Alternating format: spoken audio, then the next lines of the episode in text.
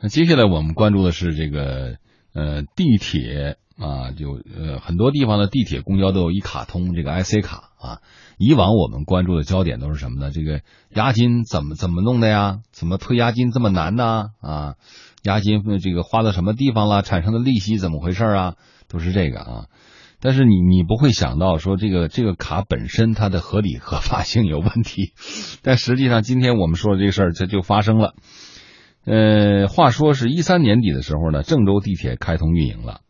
郑州城市一卡通有限公司呢开始发售叫绿城通交通储值卡，这个卡呢押金是三十啊。其实呢，对于城市居民来讲，你你三十五十的我都能接受，因为它方便，就一卡通嘛。可是呢，这个今年啊，有记者就发现了这个卡呀，从发卡到现在两年多了。他居然没有通过郑州城市物价部门的审批。哎，这个有个律师就认为，那你这个押金收费太高了，就把这个一卡通公司告上法庭了。目前呢，当地物价部门呢正在对一卡通公司进行调查啊。我们来听一下央广记者任梦妍的报道。今年一月，郑州律师张伟在乘坐地铁时办理了一张绿城通卡，交纳了三十元押金。感觉三十元押金过高。随后，他查阅了河南省发改委、河南省财政厅的有关规定后，发现三十元的数额远远超过了制卡的成本。工作人员就是说，我们这个卡需要三十块钱的押金，并且这个押金是呃不记名、不挂失，呃如果不退卡的话不退款。我总感觉这个押金有点儿呃呃有点呃太高，你知道吧？然后我查了一下国家的相关的法律的规定，发现他这个一卡通涉嫌了这个违规收费，因为押金呢只能收取一个成本费，制作的成本费。按照河南省发改委要求，垄断行业 IC 卡不单独收费，只能按制作成本向用户收取押金。张伟告诉记者，自2013年底，伴随郑州地铁开通而发行绿城通卡以来，物价部门从未对绿城通卡的30元押金予以批准。今年2月，张伟起诉了城市一卡通有限公司、郑州市轨道交通有限公司，要求判决一卡通公司收取30元押金的行为违法。随后，法院要求由物价部门核准之后才能判决。今年六月，张伟向郑州市物价局进行价格举报，目前物价局正在对一卡通公司进行调查。那么，一张卡片的成本究竟是多少？郑州市公交公司今年四月曾对媒体披露，从二零一三年年底至今年四月，绿城通已经发行三百四十多万张，其中含收取押金的成人绿城通一百多万张，押金每张三十元。押金总额超过三千万元。记者拨通了郑州市绿城通卡制作方北京海泰瑞德公司的电话，一位销售人员告诉记者，价格呢，呃就普通的八 K 的 CPU 卡，大概在五块到六块钱左右。如果你量多的话，还可以优惠。对于这样的价格，一卡通公司新闻发言人刘广乐在此前接受媒体采访时表示，他们早已向河南省有关部门申报了。但一直没有审批下来。等正式批复下发后，他们就会按规定的标准执行。如果低于三十元，就会把多收的部分退还给持卡。对这个，通过采访呢，我们听得比较明白哈。有一点就是，呃，这个一卡通有限公司啊，郑州这个啊，就是想把这个事情变成一个个例啊，你不是告我了吗？啊，嗯呃，然后如如果说这个相关规定啊下来了。我一定退还给你，多收了你，你多收你的这个钱啊。嗯，呃，但是这个事情呢，他不可能是这个河南这位张律师他一个人，对呃，交了这个押金啊，对对对是很多市民啊，很多钱。呃，另外，我觉得从这个结构上来讲哈、我也不太相信物价部门说不知道嗯有一个有一个公司他他在收这个对三十好几块钱年的了押金。啊，你都不知道啊，这个物价部门应该是有备案，如果没有嗯备案的话，那这个事儿彻头彻尾的就不合法、不合理了啊。嗯，呃，我也不太相信，嗯、但是这个情况就就发生了啊。刘胜老师怎么看这个事儿？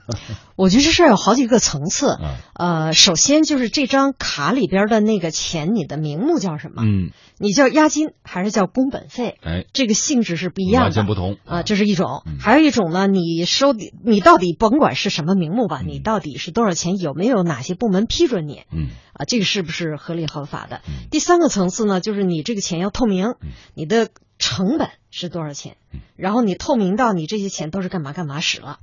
这个我觉得有这么三个层次。嗯我所以我觉得这个律师啊，这么打官司挺好的，嗯，他让我们借这个机会了解一下，哎，了解一下这个押金和工本费它不一样在哪儿呢？嗯押金呢，就是苏阳，你在我这儿买了张卡，嗯你交了二十块钱、三十块钱押金，这钱还是你的，哎呃我先存着。哎，你哪天把卡丢了，嗯，我就不退你了，嗯 我就变成我就沉淀资金了，嗯嗯那我就变成我利润了，嗯是这意思吗？嗯，那可能是，那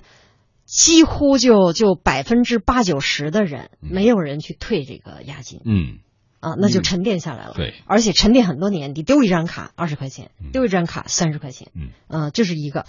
工本费就不一样了，嗯工本费我就公开的告诉你，这就是我的成本。哎，我就工不会本给你费了，就嗯包括我这机器设备、空调、人工、嗯工资，我我运输这卡的钱都是工本费，嗯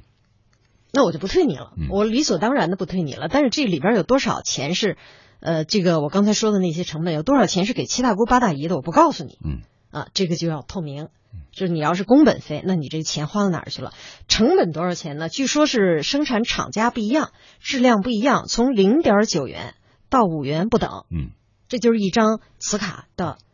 最最原始的这个价格。嗯，最可能五块钱已经是已经无法想象的一个很贵的了。嗯然后各个城市收的这个押金也好，是工本费也好，也不一样。据说长沙很便宜，十八块钱，嗯，听说啊。那郑州这个是我听到的最贵的价格，嗯三十块钱，他们凭什么这么收？是得解释一下。然后一二年呢，就就有这么一个北京的市民，他还不是律师，嗯他就说我是纳税人，我就要求几大部门您给我一个回复嗯啊，北京的这二十块钱的这押金，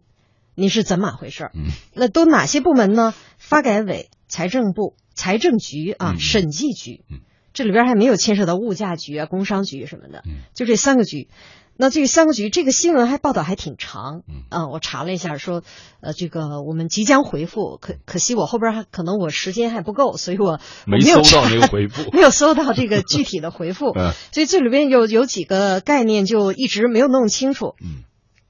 咱们说了那么多，其实是垄断惹的祸。嗯呃，垄断惹的祸，那我就不透明了，我就这么收了，你就拿我没办法了，真的没办法了吗？嗯我觉得不是。咱们看看咱们七一的讲话里头就有这么一句话，叫“让法律成为每个公民的信仰”。嗯所以我觉得一二年的这个北京的那个市民嗯和这个郑州的这位律师，哎，都在用自己的一个小小的行为来践行这个信仰。对。呃，这个渠道呢是非常啊，通过法律的渠道啊来澄清事实，来维护自己的权益。呃，嗯这确实是作为每一个公民啊，应该说是最有利的途径啊，最有利的这个工具、这个方法了啊。嗯呃，那么这个这样的这个事情呢，呃，如果说有一个啊完满的、透明的啊高效率的解决，我相信啊，就是大家都会啊相信法律啊，相信法律的公平公正啊，嗯呃，这个对于社会的进步啊是非常有好处的。嗯，呃，也尤其是大伙儿看到啊，我我我拿起法律的这个途径啊渠道，能够解决一些这个以往因为垄断造成的啊不透明啊啊没有效率啊这些问题都有一个回复的话，呃，我大家的这个这个这个信的这个力量就会增强啊，那反过来也会推动法律的这个呃进一步的这个进展啊，呃，这个事情也确实是有一点儿。嗯，实在是有点说不过去了啊。 咱们看着数特别小，十块钱、二十块钱，其实其实这这个数是去年的一个数哎哈，说是假定按十块钱算，嗯全国有四十二亿的公交卡的押金嗯。嗯嗯嗯，那我要按三十块钱，那就三乘以四十二对对对对啊，亿呀、嗯 这那很就大的一不个嗯是小数目了啊。哎，我们也是呃，记者呀、正在关注啊，继续关注这个事情啊，相信过几天就会有一个回应